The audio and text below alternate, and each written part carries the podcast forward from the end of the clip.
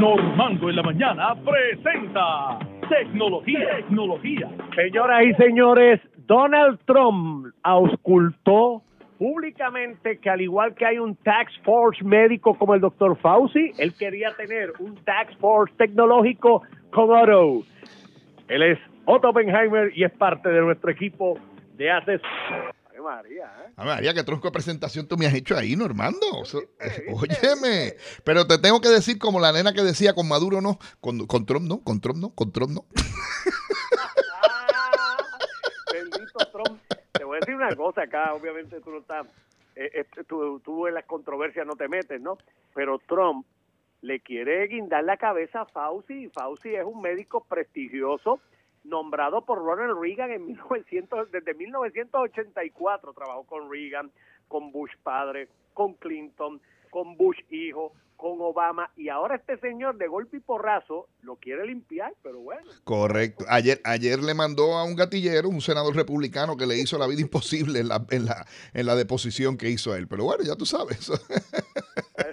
Pero vamos a lo nuestro. Vamos, a lo nuestro. Tengo buenas noticias, Normando. Para los amigos de los juegos, la gente de Sony eh, dice que el PlayStation 5 todavía está en camino para que usted lo pueda tener en la temporada navideña, mi querido hermano.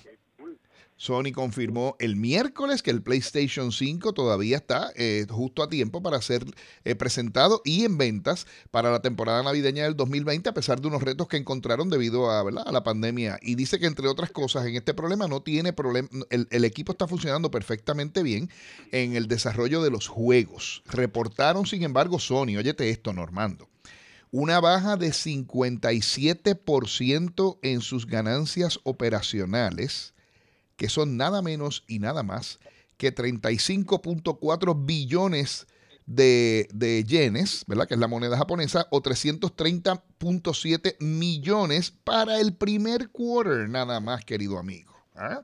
Hay retos interesantes que vienen por ahí.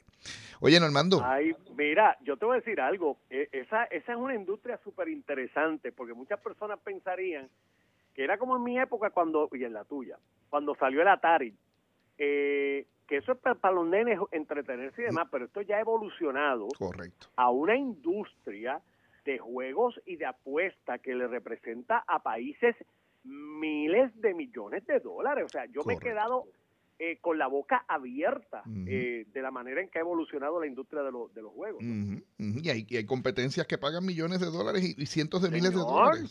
Sí, sí, y hay gamers que, que, ganan un dineral. Sí, sí, así es. Y entonces, pues, uno, yo que fui a la universidad, esto, esto, tengo que chavarme con Hacienda y demás, pero bueno. Y ellos no.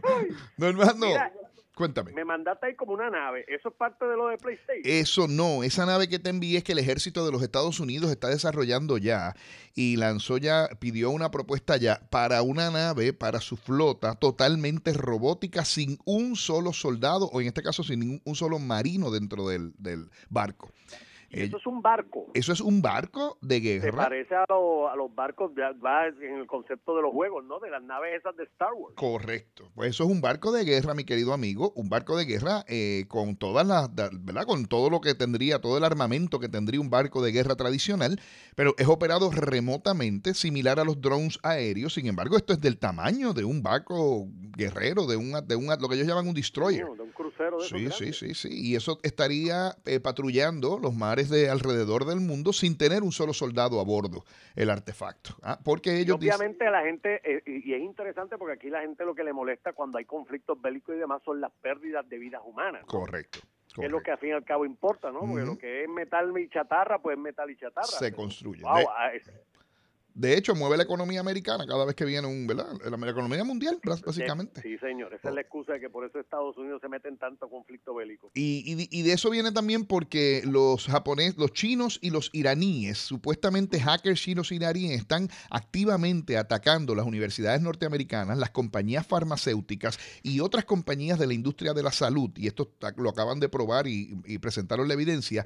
Estas compañías que están tratando de desarrollar una vacuna para atacar el coronavirus estos hackers están tratando de atacarlas para que no encuentren la vacuna, entrando a sus computadoras, dañando programación, alterando investigaciones, cosa de que se atrase el que aparezca esta vacuna, lo cual le añade más a toda esta gente que piensa, ¿verdad?, que los chinos tuvieron que ver en el desarrollo de la vacuna.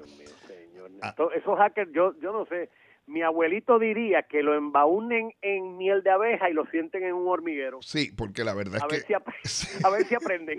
sí, oye, la gente de Apple y de Microsoft lo resolvieron. Le dice, mira, tú sabes qué, tú eres bien bueno, eh, vente para acá a trabajar conmigo. Tu trabajo va a ser... A lo contratan, claro. y le pagan súper bueno, súper bueno. Así que si usted tiene habilidades de hacker... tú sabes que ahí está la verdad. Nosotros trabajamos una historia porque, eh, claro, a, muy pequeña escala, eh, se hacen lo que se llaman los hackatones y en Bayamón se hizo uno y un muchacho de 16 años eh, terminó trabajando con el sistema de seguridad de Banco Popular. Ahí está, para que tú veas. Que son talentosos. Lo que hay es que, tú sabes, navegarlos hacia lo positivo. Oye, Normando, por otro lado, te envié una foto de un canasto de baloncesto y esto es un individuo que al no tener nada que hacer durante la pandemia, desarrolló un canasto de baloncesto en el cual tú nunca puedes fallar el tiro. Y lo que sucede, te voy a explicar cómo funciona. El canasto se mueve para acomodar que la bola caiga dentro del canasto. Tú la puedes tirar como sea, siempre y cuando vaya en dirección del canasto, el canasto se mueve, pam, pam, pam, y hace que la, bola, la bola pase por el aro. Y de esa manera, usted si es como yo, que no tiene ningún talento para jugar ningún deporte ni con bolitas en la cuna, con esto resuelve el asunto, Normando. Y funciona brutal. Yo lo estaba mirando y funciona brutal.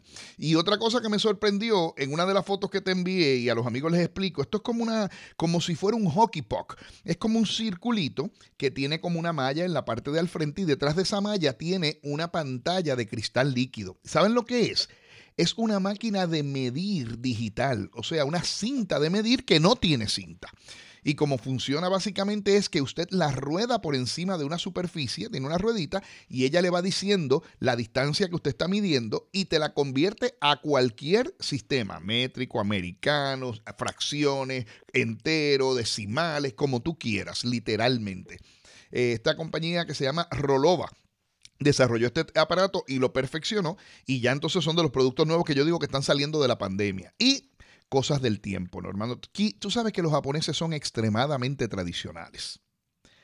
Al punto de que ellos tienen unos, una metodología de hacer las cosas, Normando, que no cambia. Tú puedes creer que Panasonic en todas sus, lo que ellos llaman, en, los americanos hacen unas cosas que se llaman los conference calls, ¿verdad?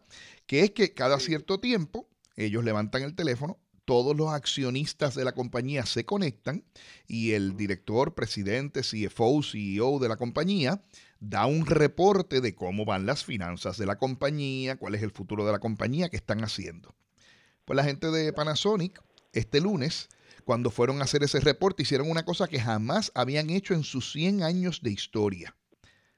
No pasaron los reportes en papel, no estaba la gente presente, ni siquiera hablaron por teléfono. Lo hicieron por videoconferencia y para los japoneses esto ha sido un golpe grandísimo porque a pesar de ser una de las capitales tecnológicas del mundo, en eso eran extremadamente tradicionales.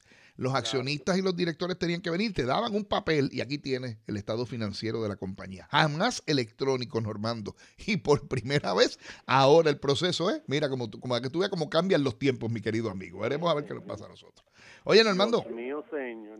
Dímelo. Te tengo un chiste. ¿Un chiste? Sí. ¿Cuál es el chiste? Este, este chiste me lo enviaron a través de nuestra dirección de correo electrónico para aquellas personas que, tú sabes, que le gustan eh, los chistecitos mongos que yo hago, pues ya tú sabes que aquí está. venga, venga, venga. Espérate.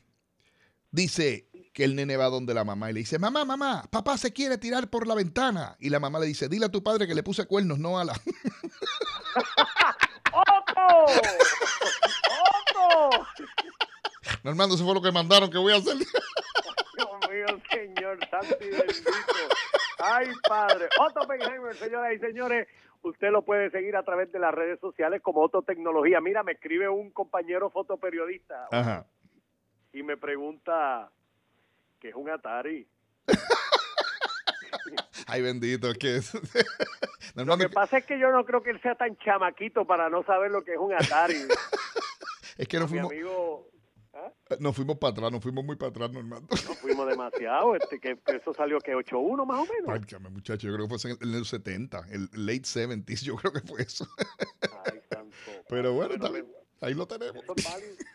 Eso es válido. Hola, sombrita, Otto. Igualmente, mi querido hermano, nos vemos el viernes. Recuerden que me pueden seguir en Otto Tecnología. Ahora tenemos un podcast que se llama Otto Tecnología, así que también en su aplicación de podcast de Apple, de Google, de Spotify, de cualquiera de las aplicaciones, puede bajar el podcast y allí le damos las noticias de tecnología día a día y por supuesto aquí con Normando en la mañana, los lunes, miércoles y viernes. Claro que sí, muy bien. Yo voy a tener que hacer un, digo, lo que pasa es que yo no me quiero seguir metiendo en cosas en podcast y abrir un canal de YouTube. yo te tengo un, mira, yo te tengo un truco que no te va a causar trabajo adicional. Además nosotros tenemos, tenemos a quien darle ese trabajo. Sí, sí, eso es cierto. Tranquilo, que eso, eso lo vamos a resolver. Bueno, pues vamos a ver, yo no sé, vamos a ver si hacemos. Gracias. Un abrazo, hermano. Se me cuida.